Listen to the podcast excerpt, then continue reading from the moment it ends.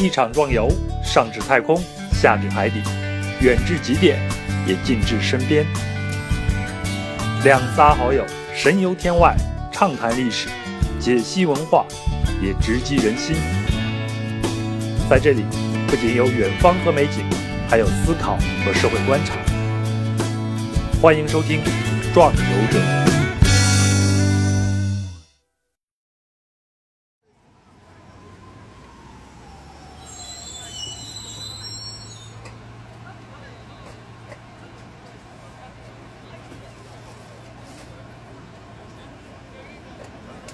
你第一次去纽约是什么时候？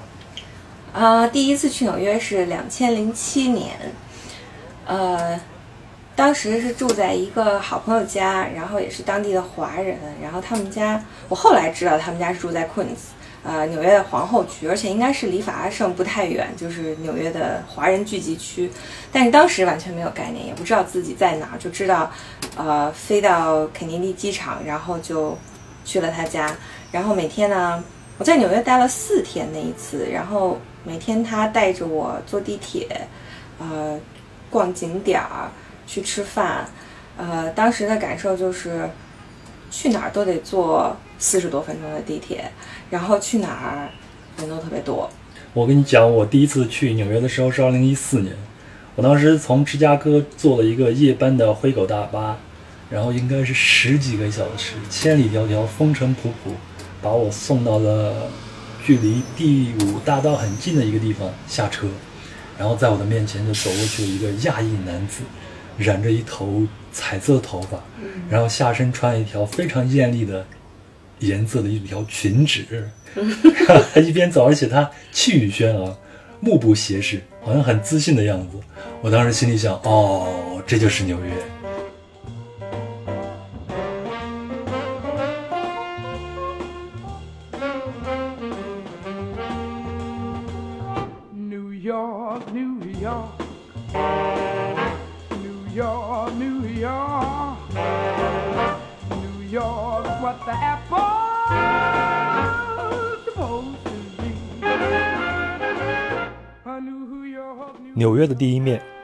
充满了欲望和艳俗。我和大多游客一样，去打卡帝国大厦、自由女神像、中央公园、第五大道和华尔街。但我知道，纽约这个大苹果太大了，所有人看到的都只是它的一面而已。今天，我请来了我的前同事约妮，她是个北京姑娘。现在在哥伦比亚大学读博士，他会带着我们触碰纽约的另一面，像街坊邻居一样走街串巷，来一个曼哈顿的市井一日游。想象一下，我们在一个周末睡足了懒觉，然后从一顿老纽约的早午餐开始，那我们的餐桌上一定少不了 bagel。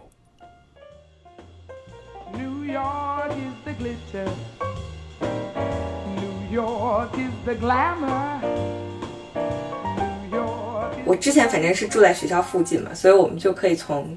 上西区开始。我能想到的这三个地方，两三个地方吧，都是犹太吃的都是犹太人的食物。然后有一家呢是在你在 Google 上去查纽约最好的 bagel 店，就是中文我们 bagel 叫什么？白吉饼哦，白吉饼，呃。它永远是排在前三的，不管是什么网站，它都是排在前三的。然后那家那家店，它是在我住的那条街的街口，就很近。但是它是一家小店，嗯，但是最有就是有意思的是，那家店经营的是一家泰国人，然后老板娘呢是一个泰国阿姨，呃，个子小小，很瘦，然后很可爱，然后就很喜欢跟大家聊天。然后他们家。但是他们家做 bagel 做的非常好，呃，是因为我后来聊找他问过，他说是因为他儿子以前是跟一个犹太人家庭学学学的这个做 bagel 的技术，然后呢，在人家的店里面工作了很久，后来自己出来开店，呃，你可以切开呃，然后涂厚厚的一层这个奶油奶酪，然后就这样吃，或者你也可以是加犹太人的这种就是熏三文鱼片，然后洋葱，然后西红柿什么，就把它做成一个三明治这样吃。外面一层是很硬，你咬下去的时候是要用力才能咬下一口，然后呢，里面的面是非常瓷实的，因为它就是。呃，做的过程是要先把面就是用开水煮过，然后再烤。但是经过这么一煮，它是会把那个面就是煮的非常紧。然后像我以前在国内工作时候的美国的同事就都说，中国卖的 bagel 就是 bagel 形状的面包，但是不是 bagel，就 bagel 一定是要非常有嚼劲，然后越嚼越越香的那种。Broadway bright, lights million delights. Rainy 带我们去的第一家店是 Barney Greengrass。这家犹太人食品店诞生于1908年，1929年搬到了现在所在的86街。这家店号称“鲟鱼之王”，它也出现在很多电影里。即便已经是参见明星，但它依然本色不改。这个 Barney Greengrass 就是你。首先，你你在店外面的时候，你能看到它橱窗里面就摆了很多，就是，呃。有年代感的食物，呃，比如说糖果呀，然后比如饼干呐，但是都是可能五六十年前那种卖的，他们就会放在橱窗里面，然后橱窗里面还会摆很多以前旧的报纸啊，就对他们家的报道啊，然后名人的合照啊，什么都摆在橱窗里面。然后呢，呃，门很小，就一一扇门，然后打开门进去以后，先是一间店，先是商店，然后这个商店呢。大概能想象一下，就是四分之三就是这样，四分之三圈这个商店都是呃柜台，就是可能年轻一点的朋友都已经不知道柜台是什么东西了，就是玻璃柜台里面还都摆着各种各样卖的东西，然后呢，柜台后面是有那个。呃，服务员吧，然后服务员身后呢，墙上也是架子，货架，货架上也是摆着各种各样的东西。你要买东西呢，你要走到柜台前面跟他说我要那个那个，然后他拿下来给你。所以店里面基本上四分之三都是这样。然后另外一侧，呃，是像它并不是厨房，但是它是那种就是如果是我只是来买 bagel 或者什么，我就打包带走的，你可以在那儿，然后他帮你切，然后帮你弄好，然后打包这样。这这是一间，然后呢，呃，进去之后，呃，你往左手拐，然后就会进到另外一间房间里面。那个房间就是完全是吃饭的，都是摆着方桌子啊什么的。就是我大概也查了一下，因为他们家自己就是说我们是电影明星，因为很多电影都在这儿拍过，嗯，然后我就看到是有我自己看过的，就是呃。里奥纳多·迪卡普里奥有一部片子叫《革命之路》，然后他就是在那里面取过景，就是那里面那个景，他坐在那个桌子上，就是在 Barney Greengrass 里面，在他那个餐厅里面的那个部分，就是小方桌都很挤，没有几乎没有走路的空间，很小很小，大家就坐在那儿都是背靠背的那种，然后摆了很多桌子，呃，墙上画着很多那种就是。老壁画的感觉，房顶也是壁画，呃，感觉出来这应该是早年间的那种很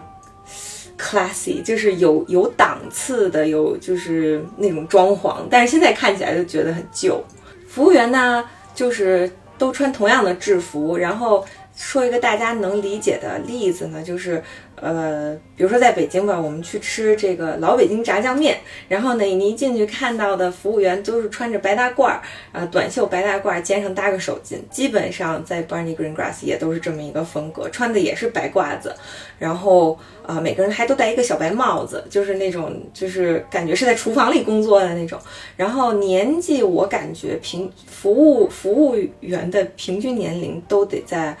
四十五五十岁以上吧，而且。全部都是男的，没有女生，呃，好像只有门口收银台是一个女生，其里面所有都是男生，然后，然后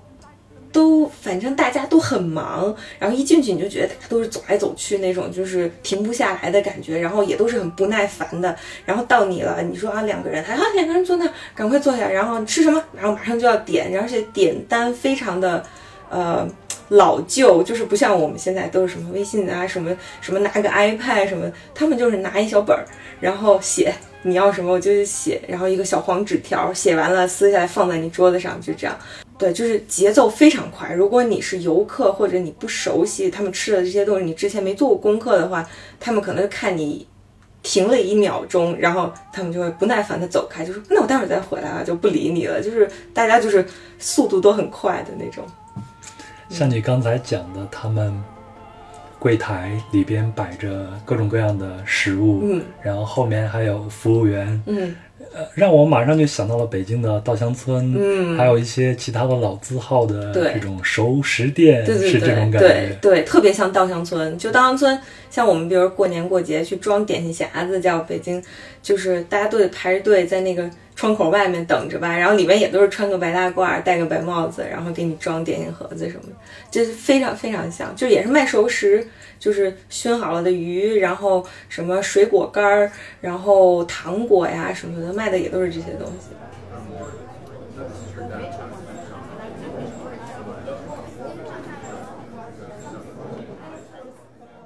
他们家也是，其实主食还是北狗，因为这是犹太人的主食。但是呢，他们家是以吃鱼为主的，就是著称哈。然后吃的是这个叫做 sturgeon，就是叫鲟鱼，对吧？嗯，除了鲟鱼呢，还有三文鱼，就是犹太人是喜欢把三文鱼呃熏制，然后腌的，就熏，主要是熏吧。然后但吃起来很咸，就应该也是腌过的。然后他们是会把三文鱼和鲟鱼就已经做好的这种熏的，然后他会再把它切碎，然后和蛋一起炒。然后呢，你可以选择吃一片一片切的，然后呢炒蛋放在一边儿。你也可以选择把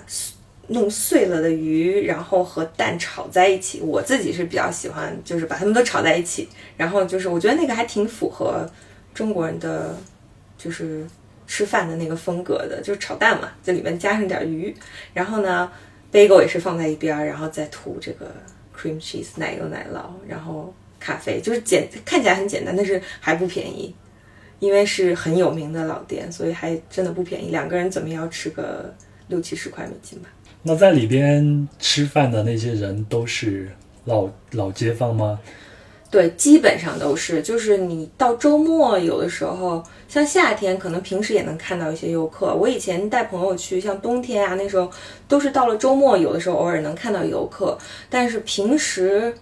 看不见游客，去都是呃老爷爷，就是老爷爷老奶奶，然后年纪都很大，但是大家都穿的还挺打扮的得体，然后呢，呃，标配就是。呃，手拿一份这个今天的《纽约时报》，因为是去吃早餐的嘛，然后也有能看到的，就是一个老头自己坐在那儿，就一杯咖啡，然后一个小 bagel 三明治放在那儿，然后手里拿着《纽约时报》在那儿看。然后呢，有的时候我也见过一桌老头，然后四个人坐在那儿，然后一边看着报纸，一边还得讨论这个今天发生了什么呀。然后但是呃，能感觉出来，就是去那儿吃饭的都是就是。老街坊也有可能，他们以前可能就是住在上西区，然后后来可能搬走了，但是还是会保持这个习惯，会跑回来吃东西。然后也有可能就一直都住在上西上西区住的，呃，年纪大的人蛮多的。然后就是感觉大家都是有一点社会地位，呃，有成就，然后不是那种市井老头啊，都是还是挺有感觉是有地位。有有社会地位的那种，让大家聊的也都是经济啊、政治啊、国家大事儿啊什么的。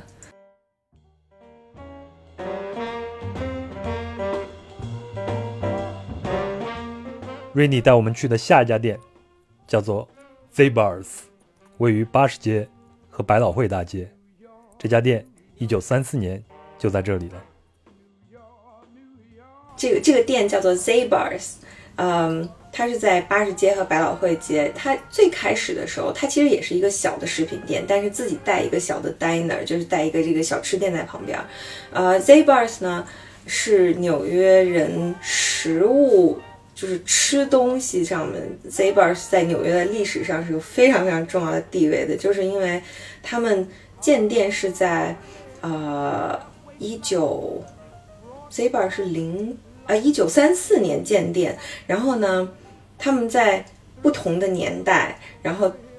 带进来不同的食物，就是给纽约人，好像是他们是在比如说四十年代、五十年代的时候，然后引进了就是叫 brie 这种 cheese，就是嗯从欧洲啊引进来，就是纽约人之前是没有吃过这种东西的。然后呢，再往后呢，他们又呃引进来就是叫做嗯。自然晾干的这个这个番茄，就是把番茄切片，然后晾干了之后就变成番茄干儿，然后呢可以用它来就是做做菜啊或者什么的。然后再往后就是这个鱼鱼子酱，就是 caviar，就是这个是 Zabar's 最早把它把它弄到纽约来，然后它才变成一个上流社会的一个很贵的食物。所以 Zabar's 就是有一句话就我跟你说，他就写说呃。Zabar's is New York, New York is Zabar's。就他们这句话，我觉得是因为他们对纽约人的食物吃东西就是影响太大了。然后现在就是一个非常非常大的食品商店，然后里面有他们自己做的呃奶酪，大概不知道有几百种啊。然后还有自己做的各种腌菜，犹太人是非常擅长做这个。就是我们叫就是腌吧，就是腌黄瓜呀，腌西红柿啊。我是第一次看到腌西红柿，整个一个西红柿都被腌成绿色了。然后吃的时候就这样切开，然后他们会加很多香料，然后把它腌，然后自己做很多这种副食吧，就相当于。然后你可以去那儿买一顿饭回家，不用做了，都是熟食啊、副食这些。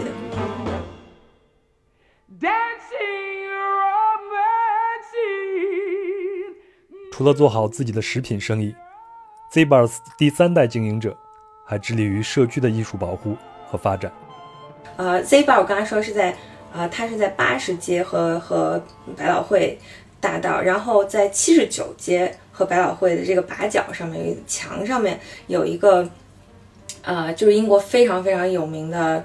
呃，永远没有露脸，没有人知道他真实身份的这个街头涂鸦艺术家嘛，叫 Banksy，然后他。我忘了他是在哪年画的那个，然后他画的是一个，就是一个小男孩举着一个斧头，然后因为那个墙它是一个建筑的，就是外立面的一个墙，它那墙上有一个那个消防栓，就是这样凸出来，这是建在那个墙上的。然后，然后 Banksy 画的这个小孩，就是他站在旁边用一个斧头要这样敲那个消防栓，就是这么一个黑色的剪影，就是 Banksy 的他的风格就是永远都是黑色剪影嘛。然后呢，Zabars 就是出钱，然后做了一个。呃，很厚的那种塑料的，就是保护装置吧，他就把它把它罩起来了。然后它上面还在写说，呃，请来帮助我们，就是帮助 Zabars，我们一起来保护这个这个 Banksy 的这个艺术。然后还有，其实不光是这个，还有在往上走九十六街，也是在百老汇上面有一家剧院，然后那家剧院也是那种，就是啊，会定期有。呃，文学作品展示就是读故事啊，然后读文学作品啊什么的。然后办，然后 Zabars 也是那家剧院的唯一赞助商。就如果你去那家剧院去看这些表演什么的，然后呃，在进门的时候，他都会让你填一个抽奖卷，就是你今天来看了这个，你你填一个抽奖卷丢进去之后，如果你被抽中了，奖品就是 Zabar 的一个就是。大礼包，把这个很大一个篮子，就是 Zabar 所有的标志性食物，它都放在里面，这样一个点心匣子。对对对对对，一个篮子，然后就是所有的很大，然后我因为我去过那个剧院两次，然后就是每次都是把自己的名字填了，然后朋友的名字也填一填，但是没有抽到过。但是 Zabar 的确是他就是支持就是本地艺术啊什么的，还挺多的。大家就是特别有这个 community 这个意识，就是我的店在这儿，所以我的这个 neighborhood 它就是我的社区，我的 community。所以这里面有什么，就是我如果能做，呃，做出一些贡献的什么，就他们都是会会就是尽自己的一些小的力量吧。就他们 community 这个概念特别强。这有点像我们中国以前的乡绅社会的时候，我们啊，比如说哪个村子里边谁。做生意发了财了，嗯，然后回去会修个桥啊，修一下这个村子里边的庙啊、祠堂啊等等等等。但是现在在我们的大城市，我们生活的这种小区的这个年代，嗯，好像大家都还是遵循着呃各扫自家门前雪的这样一个规则。嗯嗯。接下来我们要见识的是另一种餐桌主食 Knish，这家以 Knish 和酸奶著称店，位于休斯敦街。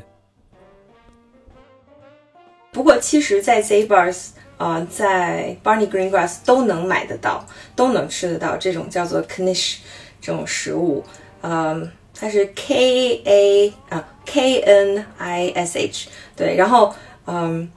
因为像英文里面有的时候你看到 K N 组合那个 K 好像都不发音嘛，像什么刀子就是 knife 那个 K 是不发音的。然后犹太人就他明确跟你说这个 K 要发音，它叫 knish。然后呢，它是一种，我就把它叫成就叫做土豆馒头或者土豆面包、土豆蛋糕或者之类的。它就是用土豆，呃。压碎了之后，里面加上洋葱、胡椒、盐，还有一些香料调调味吧。好像犹太人蛮喜欢用，就是茴香啊，就这种调味。然后呢，把它团成一个团儿，团成团儿之后呢，外面用面，然后薄薄的一层面，就四周这样裹起来，但是上下是不封顶的。然后这样裹起来之后粘好，然后放进烤箱烤出来，就是这样一个和大概拳头一样大的，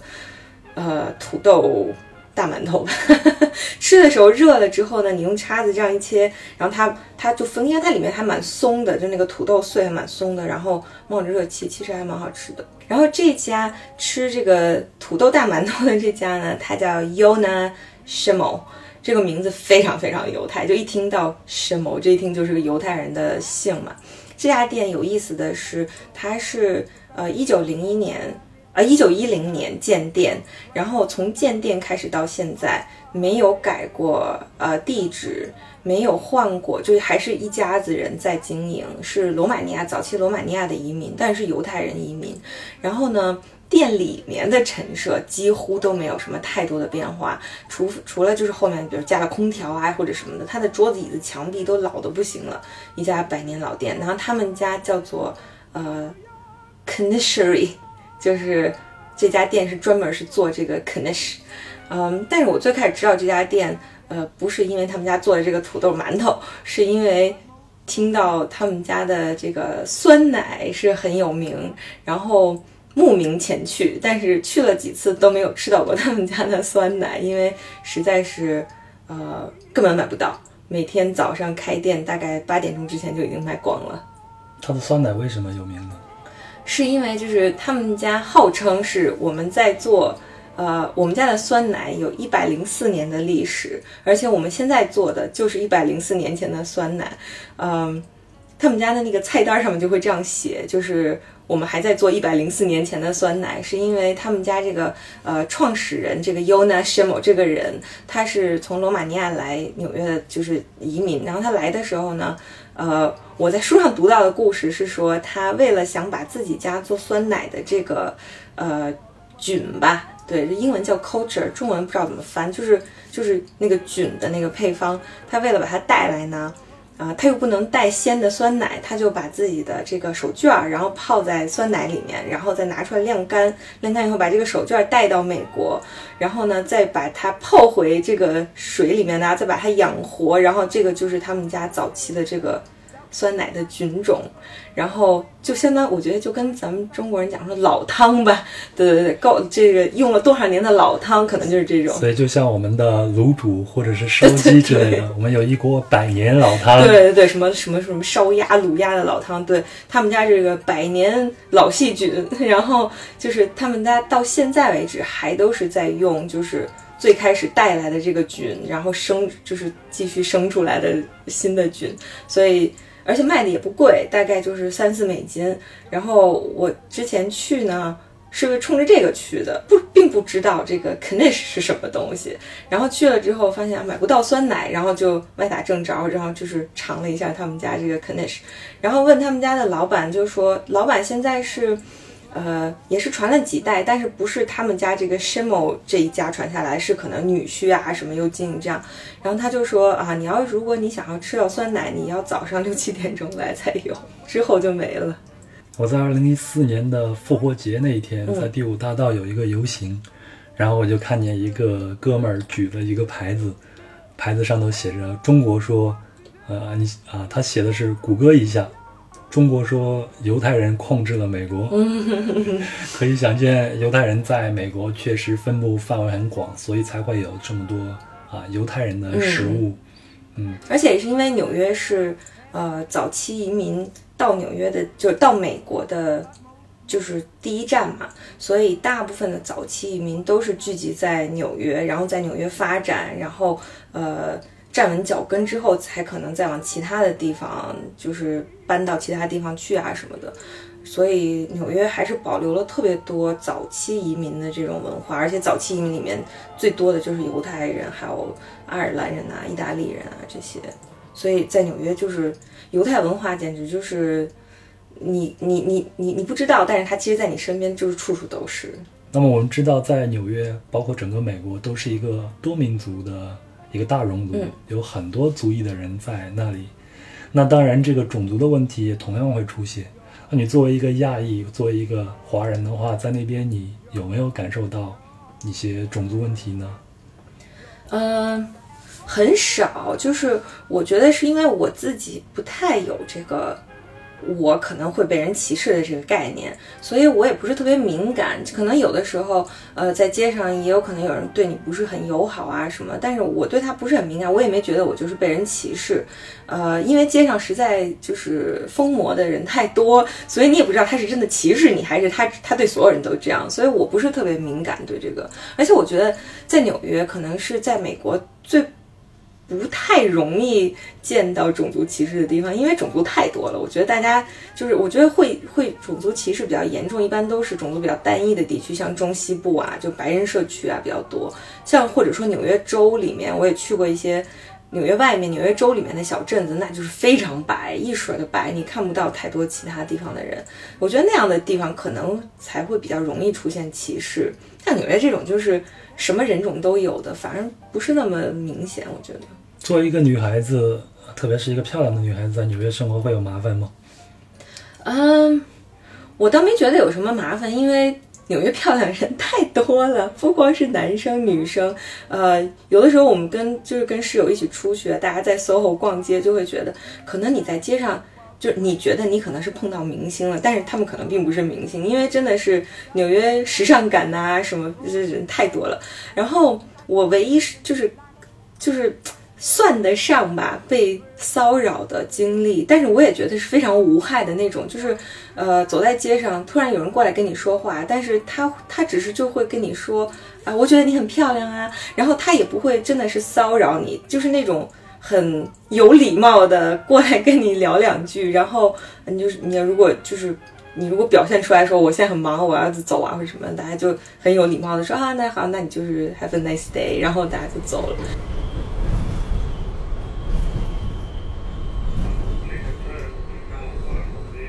吃完了早午餐，按照 Rainy 的计划，我们要乘坐地铁去下一个目的地。在纽约的地铁里，有很多需要竞争才能持证上岗的街头艺人，他们的表演是纽约地铁最棒的一部分。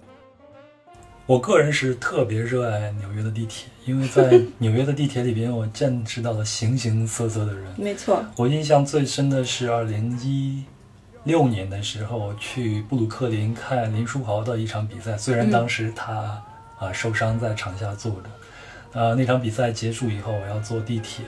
然后回到曼哈顿。呃，在地铁里边，我看见有一群表演的艺人，都是一群非洲裔的美国人，然后他们就像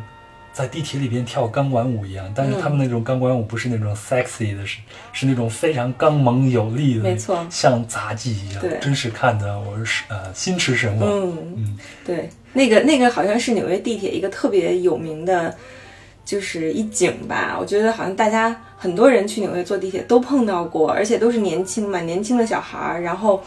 他们真的是肌肉力量很强，然后在那里面就是翻来翻去，然后就是很很厉害。对，另外在纽约地铁还有一个非常棒的一点是，它到处都洋溢着音乐。对，就是地铁站里面，嗯，车厢上面的音乐家一般都水平一般，对，然后呃，但是车站里面的街头艺人这些音乐家水平都还蛮高的，我见过的有乐器类的啊，然后。呃，我曾经在一个地铁站里面，就是听一个小提琴家在那边拉琴，然后就过了大概三趟我应该坐的车，我就是不想走，就是因为他那个这曲子真的拉的是，呃，非常好听，而且可能因为地铁站里面的那个就是音音效啊，那个回响啊，就是就是就很妙，而且又加上地铁过的这种这种噪音呐、然后加上他拉那个曲子，就是当时就觉得哎太好听了，就站在那儿听。很多人都是站在那儿，然后这车来了也不走。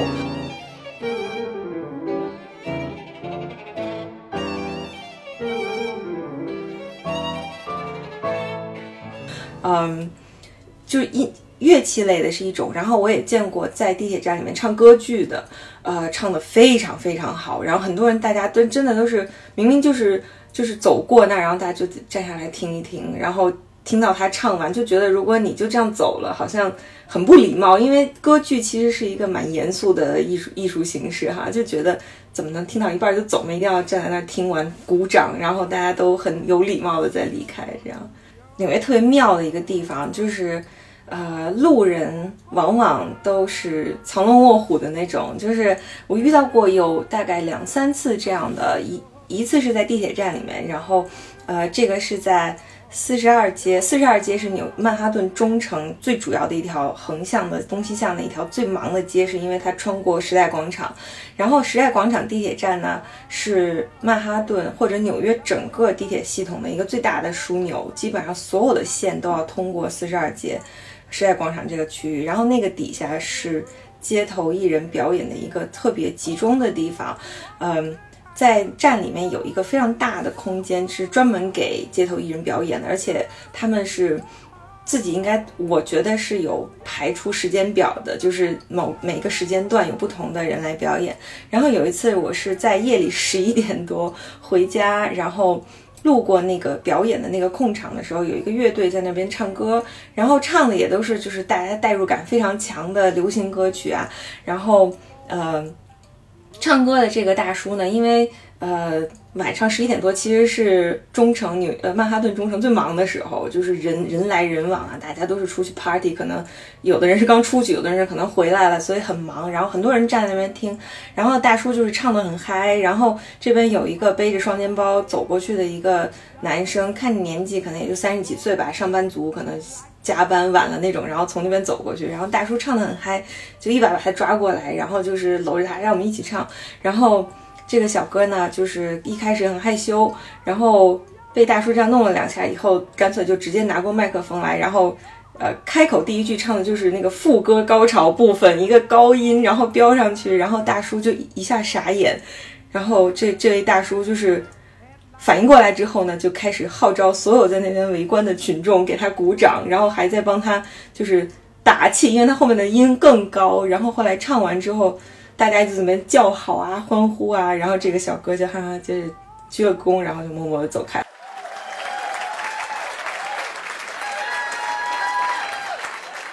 我们还有一个对于纽约地铁的一个很美好的一个传说，说在纽约的地铁上大家都在看书。可是我去了两次纽约，然后据我自己的观察呢，啊、我发现有很大一部分人都是在看手机。但是我是住在布鲁克林，然后要去嗯曼哈顿这样的一条线上来回往返。我不知道你的观察是什么样子的呢？嗯，首先就是对于在在地铁上看书这个事儿吧，有两一两点要解释的。第一点是，呃，总体上来讲，在在纽约地铁上看书的人一定比在说在我们国内地铁看书的人多，是为什么呢？是因为纽约不管多新的地铁线路都是没有手机信号的，所以大家是没办法在地铁上刷剧啊，或者打线上游戏啊什么的。我觉得这其实是一挺重要的原因，就是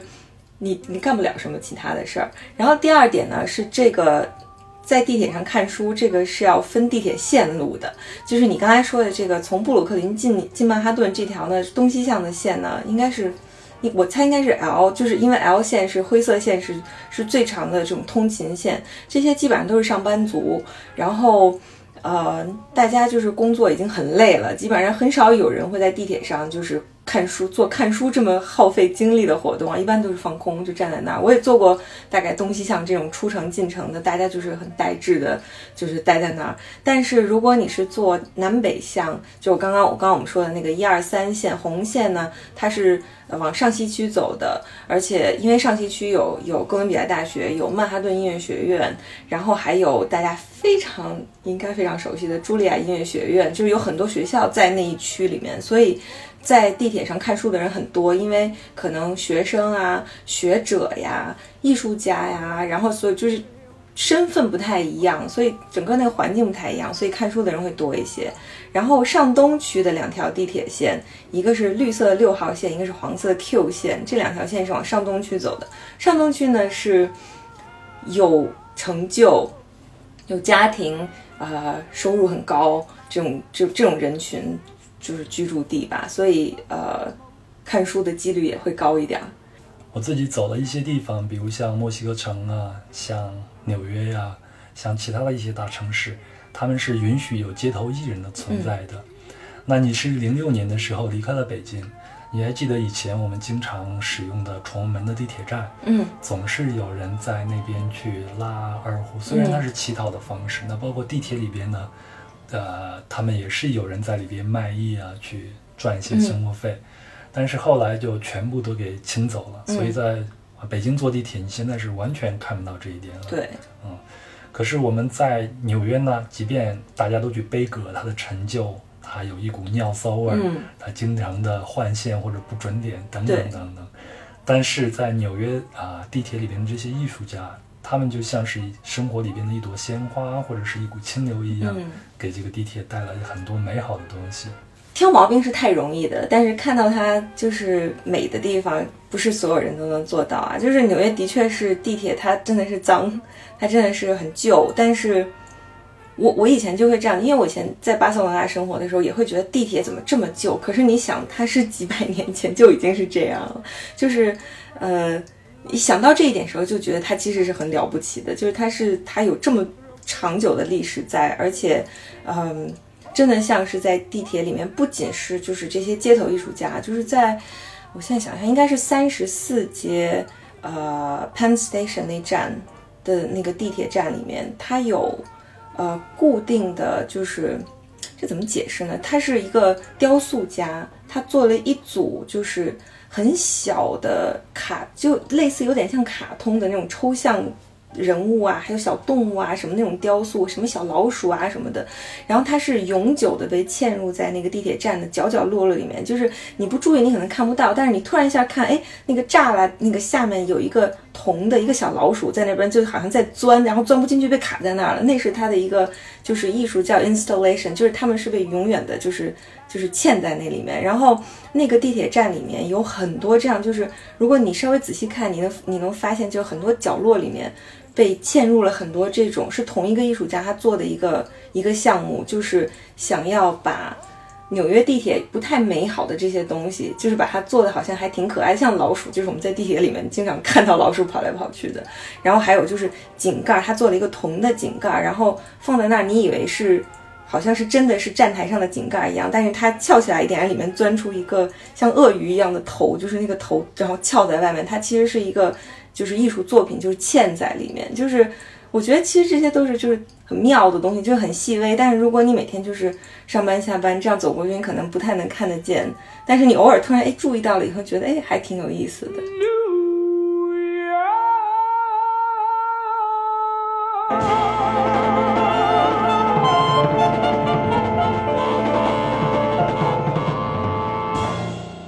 我们的午后时光。要在华盛顿广场公园度过，这是瑞尼最爱的一个地方。公园位于格林威治村和东村中间，广场上的拱门出现在很多电影和电视里。公园周边遍布餐厅、咖啡馆和爵士酒吧。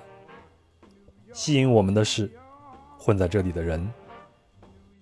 呃，它冲着西村这个方向，这个。进去的这个大的通道，它是一个很宽的走道。然后你这样从这儿走进去之后呢，走着走着，两边会有长椅啊，大家会坐在那边。长椅后面就是草地，草地上也会有人坐在那边，就是铺着毯子啊，大家有可能就是在看书啊、晒太阳。然后这个走道你一直往前走呢，它会突然变成一个圆形的，像一个小小的这么一个呃开阔的一个圆形的小广场。一般这种圆形的小广场上面就会有人在表演，呃，我见过有爵士乐的乐队在表演的，然后我也见过有拉二胡的，嗯、然后这个小广场它圆形，然后马上它就会变成一个直的这样一个走道，这样你再沿着往前走就能进到公园的里面了。里面就是我刚刚说的，在中心有一个那个啊、喷泉，很大的这样圆形的喷泉，然后喷泉的周围一圈就有各种各样的人在做自己的表演呀，或者街头艺术啊，各种奇怪的形式，然后。呃，四周呢就是都是草地，然后草地上就是有很大部分其实游客蛮多的，然后大家都是坐在那儿，或者是呃吃东西啊，然后其实蛮多人是会在天气好的时候坐在那个草地上看书，然后晒太阳。美国人很喜欢把自己晒黑，然后就是躺在那儿晒，然后还会有草地上有呃放在那边永久放在那边安装在地上的那种国际象棋的棋桌，然后上面摆着棋子，然后你就能看到，就像我们在北京胡同里看到有有老头坐在那边下象棋，周围有很多人围观，也是这样，在公园里面你能看到一个角落里面是呃有几个象棋国际象棋桌，然后就有人在下象棋，旁边有人在看，然后在另外一个角落里面有一个很大的狗公园，然后那里面就是大狗小狗，然后跑来跑去的，呃，也有很多人。站站在外面看，然后我这次就是回北京之前夏天去，然后就看到那个喷泉池子里面，大家都是脱了鞋跑到里面，因为太热了吧。然后就是大人小孩都是跑到里面，就是那个水喷出来，大家都在里面跑来跑去的，就是全身身上都是湿的，然后就是但是很开心在里面跑来跑去。这在我们中国属于不文明现象。哎，对，一定会被 一定会被抓走的。对，那大家就很欢乐啊，然后就呃在喷泉里面跑来跑去，然后它那一圈喷泉外面就会围着一圈儿，就是。真的是什么样的人都有，干嘛的都有。我见过，上次去带朋友去也是，就看到一个胖胖的，呃，大叔，他在那边有两个塑料桶，然后呢，他就是用两根木棒，然后上面呃用绳子这样把两根木棒这样中间支起来，像一个网子一样。然后他把那个两个木棒就插到桶里面，它是肥皂水。然后他拿出来以后一打开那个网子，因为它有很多网格嘛，他这样一甩，然后就甩出那种。交织的泡泡，然后他就在那边给大家甩泡泡，然后他就自己很开心，然后戴着耳机，一个很大的耳机，他应该就是不知道在听什么，然后就是很自我陶醉在那边，就是甩这些大泡泡，然后大家就很开心啊，小朋友在那跑来跑去的。对，然后我还见过的一个有意思的，在这个华盛顿广场公园，就是一个呃特别消清瘦的一个呃。男生年纪不大，然后坐在那，前面摆一个特别小的小桌子，然后他前面就挂了一张纸，上面写着五美元，然后给你写一首诗，然后就是我就在想说，也不知道他每天能挣多少钱，但是也不知道就是我真的要给他五五美元，他能给我写出什么来，但是就觉得哎，就有人他就是每天在那做这个，然后。嗯，我每次去华盛顿广场公园，一定都会去找的，就是我特别喜欢的一个，就是街头钢琴家。他是真的是专业钢琴家，但是，嗯，我一直都没有搞清楚他的作息，就是他去那儿表演的这个作息时间，所以我都是碰运气。就是如果去了，我就会找他今天在不在。呃，这么多次我只碰到过他一次，就是他在那表演。然后他是，呃，因为对他就是还。我听过他弹琴之后，就觉得对这个人有兴趣嘛，所以就关注了他的这个 Instagram。这位钢琴家叫克林·哈金斯，出生于1978年，曾患严重的抑郁症。从2007年开始，每一个周六，他都会推着一架钢琴来公园的东侧演出。这台钢琴上刻着一行字儿：“这台机器扫除法西斯。”呃，在 Instagram 上面呢，就是对他这个人就有好多其他，因为他特别喜欢就是发他的人生感悟啊。后来就知道他是一个自己有就是很严重抑郁症的这么一个人。嗯，他有的时候就是可能一段时间都不会出来表演，但是他会在 Instagram 上面写他最近在干嘛，然后他的情绪怎么怎么样。嗯，我在那一次碰到他在表演的时候。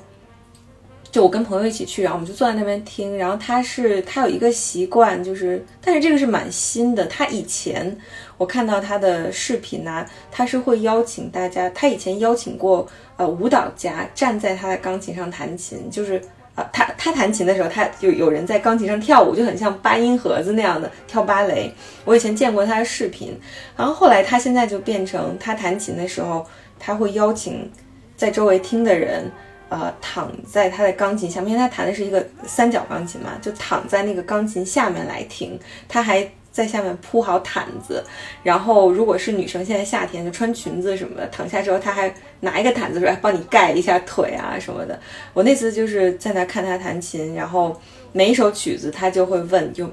有没有人来愿意来躺到下面来听？然后最有意思的故事就是，真的就是才刚发生，上个星期发生的是，他他在 Instagram 自己写，他说我今天弹琴的时候来了一个流浪汉，然后呢，这个流浪汉呢，他就到我的那个钱桶里面，就是他他会大家会捐钱给他，然后他就到我的桶里面偷了五十，他就拿走了五十美金，他还跟我说他拿了五十美金，他就走了。他走了以后，过了一会儿他又回来。之后他回来的时候呢，他头顶上顶着一个呃粉红色蕾丝内裤。他说他用他刚才就偷走的五十美金去买了一个这个蕾丝内裤，然后顶在头上，他就自己很开心。应该也是就是可能精神不是很正常那种流浪汉，他就很开心的回来，然后他就还坐在我的琴凳上面，然后我在弹琴，他就坐在那边听，他就很开心。然后呢，这个钢琴家他就说。我就觉得我也需要报警啊！他偷了我的琴，呃，偷了我的钱，然后我就报了警，但是警察一时又来不了。然后警察来不了之前，我想说那怎么办呢？呃，他看我报警了，他又他又不高兴，他就说：“这个 Collins，你干嘛这样对我呀？就是我很开心来听你弹琴。”然后他说：“我为了安抚他，我就邀请他说：‘哎，你要不要来弹，躺到我的钢琴下面来听听？我弹首曲子给你听好了。’然后呢，这个流浪汉就开心的躺在钢琴下面听。听完，然后警察来了，然后就把他从钢琴下面拽出来，就把他带走了。然后带走的路上，他一直喊说：‘哎，Collins，你为什么不喜欢我？你干嘛要找警察来抓我？我们不是很开心吗？你弹琴，我来听你弹琴。’”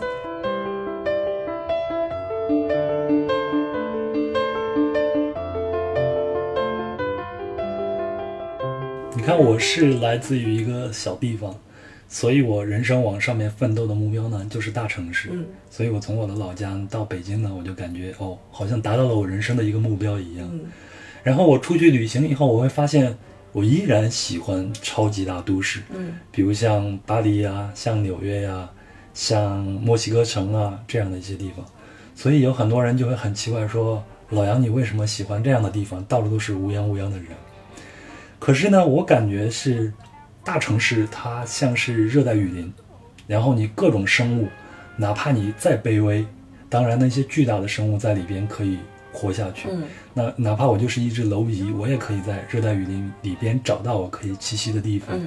如果我们在一个小地方，那它就像一片沙漠里边的绿洲一样，所有在这生活的生物，首先它种类很少，第二个它们都得遵循同一种规则去生活。所以这就是我喜欢大城市的一个原因。我从零六年离开北京之后，生活过的地方虽然都算是大城市，但是人口密度都不高。然后我一度认为我已经习惯了生活在节奏比较慢呀、人比较少啊、路比较宽的地方。然后在这次要去纽约之前，就有点担心说。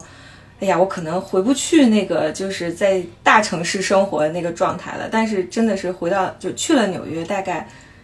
两个月吧左右，然后就觉得又有一种就是鱼回到水里的感觉了。就是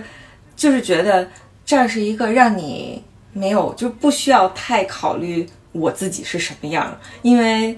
人太多了，什么样的人都有，然后你也不需要担心。我今天穿的够不好，够不够邋遢？然后呃，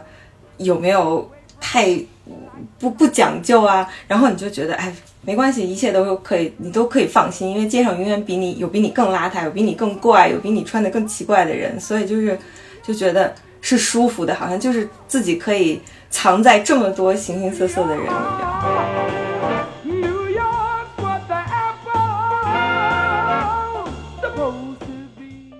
接下来是我们的晚饭时间和夜生活。哎呀，在华盛顿广场公园周围吃晚饭选择太多了，嗯，我们刚才一直都在说吃犹太人的饭，吃当地的这种特色，嗯，那我们晚饭就可以选一个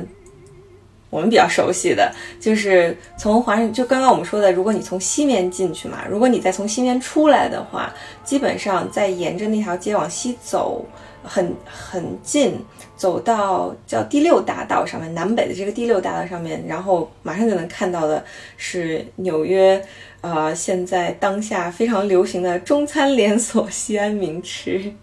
其实，在上西区，在学校分，在哥伦比亚大学附近也有一家西安名吃，在一百零三街的那个位置。我第一次去的时候去的那家分店，然后我进去以后非常非常吃惊。我吃惊的不是说厨子不是中中国人，是吃饭的都没有中国人，都没有华人，而且是一水儿的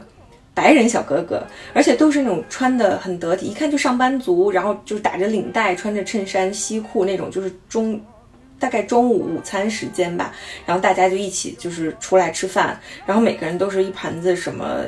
什么油泼面呐、什么什么肉夹馍呀，然后你就看上去觉得特别怪。然后后来我就觉得西安名吃之所以在在在纽约做的这么成功啊，它其实就是。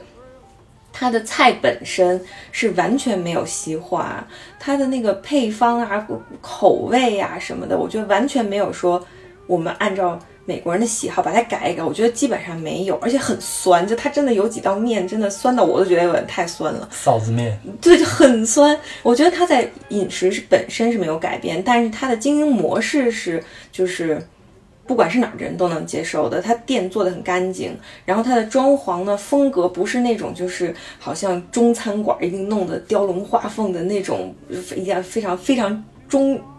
中式的元素都没有。然后点菜又很容易，因为每一道菜都标号嘛，所以我也不需要念那个名字啊什么的。而且 biang biang 面，对 对，也不需要念。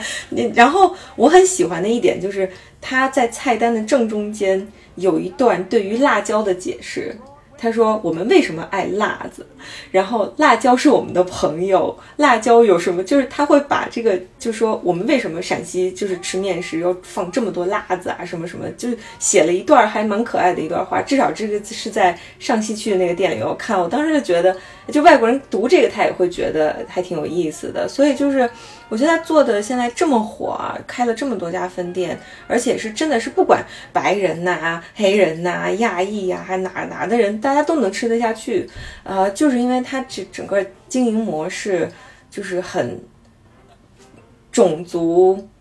怎么讲啊？neutral 就是它，你看不出来它的种族到底是什么。不是说中餐一定要弄得进去就是龙，就是弄得大福字什么的，就它很淡化这个所谓 Chinese 这个概念，但是它保留了食物本身的那个呃传统啊和原味儿啊这些，其实味道还是大家都能接受的。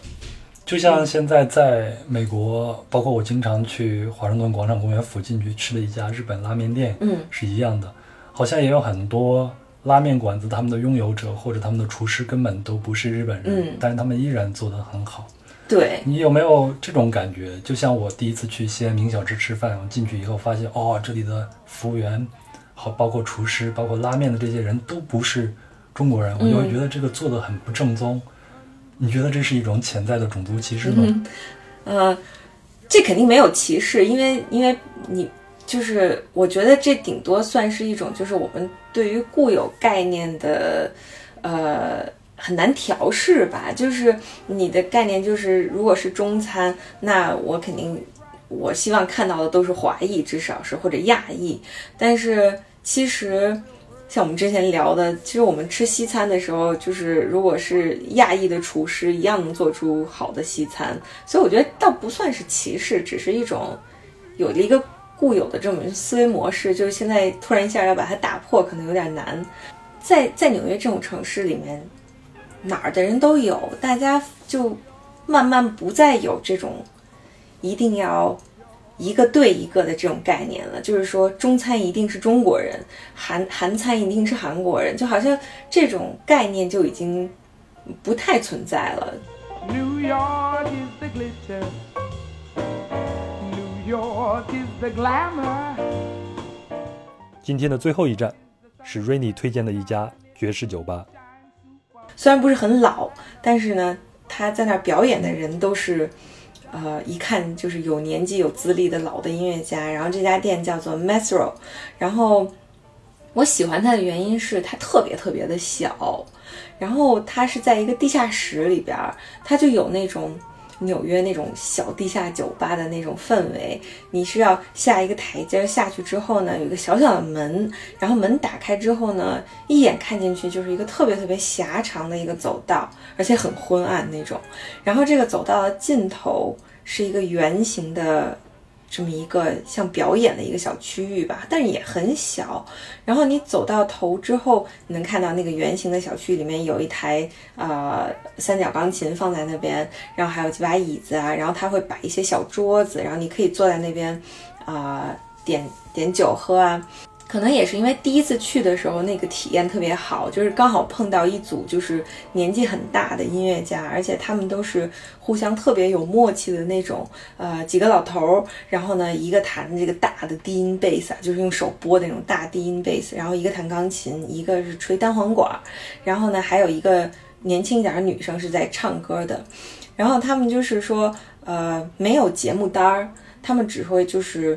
呃，酒吧的网站上你只能看出今天晚上是谁表演，但是没有所谓的节目单。然后呢，每一场表演都有一个领头的这个音乐家。我看那场呢是这个吹单簧管的这个爷爷，然后他就是说啊，我们先来演个这个吧，我们来唱这个歌。然后呢，就跟后面弹这个大贝斯的这个爷爷讲一下，然后跟弹钢琴的这个爷爷讲一下，说啊，我们弹这个歌啊，然后我们用这个调儿，然后呢，大家就哎心领神会的。就一下就开始了，然后呢，中间他们也会跟观众就是互动啊，聊聊天儿什么的。然后中间他就说，哦，这两个家伙，我们我都已经十五二十年没见过他们了，我们都已经很长时间没有在一起表演了。然后我们今天也没有彩排过，反正就是大家也熟，就是呃上来就演呗。然后呢，说我们下面来演这么一个歌。然后弹钢琴的爷爷突然就说啊，这个歌我不会。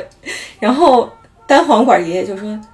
妈呀！我认识你三十几年，终于找到一首你不会弹的歌了啊、但是我觉得你没没没有问题，应该能跟得上。我们先给你呃来几段，你找找感觉，然后就这样慢慢慢慢，然后就就起来了。我就觉得，天哪，就是表演还是可以这样的，就是这么呃放松，而且很真实，嗯、呃，不是像那种你要去音乐厅里面那种就已经彩排过很正式的那种啊。这种，但是这种反而就是气氛很好，然后大家就是。呃，很和谐，而且你离音乐家很近，然后这种互动感觉也特别好，然后喝着小酒，就是很舒服。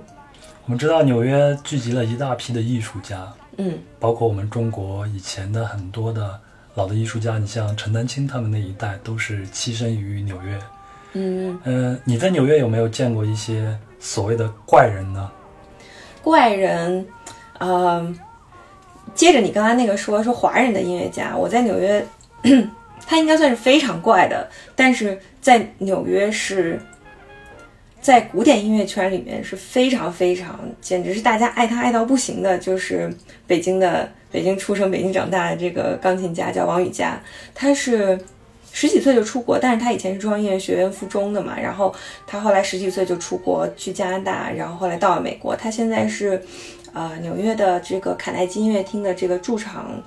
呃，他们叫做 residence，就是他的，这是他的主场，相当于就他一年虽然要去其他的城市啊、国家要巡演，但是他的主场是在纽约的卡耐基音乐厅。然后他是一个非常另类的，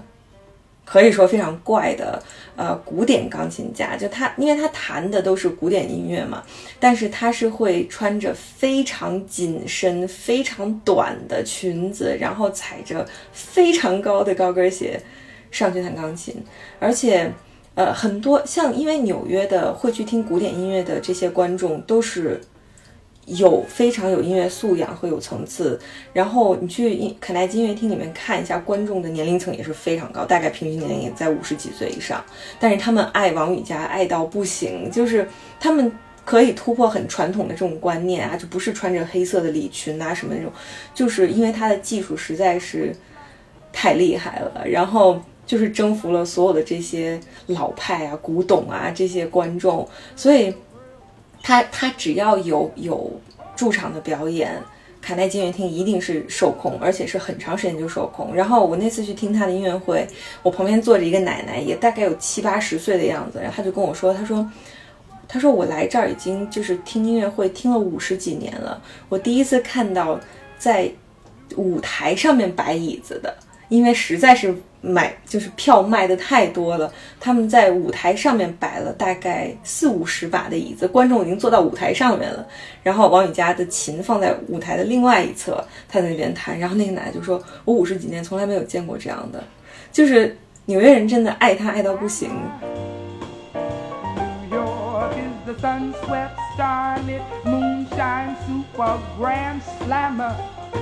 你是出生于北京，然后现在又生活在纽约。北京和纽约都是两个超级大城市。嗯，你觉得这两个城市有没有相似度呢？感觉表面上看起来都是人多，然后就是五湖四海四处的人都有，然后，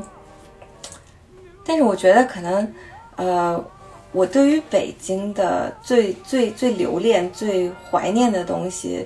呃，就是小时候家里我们家一直在南城，然后在天坛旁边，在胡同里边，嗯、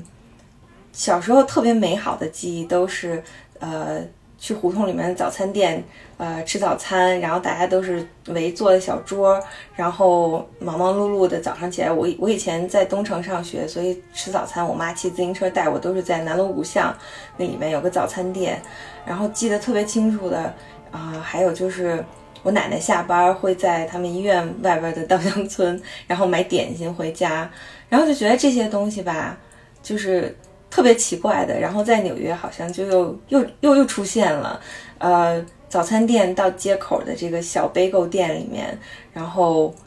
我还挺喜欢跟那个老板娘，那个泰国的那个大妈，然后聊两句，问问今天干嘛呀？啊，那多多吃点儿，然后上学去，然后呃，有时间的时候想就是对自己好一点的时候，然后就到呃。像稻香村一样的这种副食店里面啊，买一些呃吃的呀，过个周末，就觉得好像都是忙忙碌碌大城市，然后哪儿的人都有，但是还是有这些就是特别呃街里街坊，然后让你觉得让自己有归属感的小地方，就是这种东西是我觉得哎没预期到，但是就这样在纽约又找到了这些东西。Washington Heights, New York, New York, New York, New York, New York, what the apple's supposed to be. New York is the song. New York. 以上就是本期的内容，您可以通过喜马拉雅、苹果 Podcast 以及其他音频平台来收听。也希望您能订阅和评论《壮游者》的内容。如果您喜欢本期节目，请顺手分享给身边的朋友。如果想和我们交流以及进群，请关注公众号“壮游者”，也就是“壮游者”的全拼加二零一七。您可以在后台给我们留言。我们下期再见。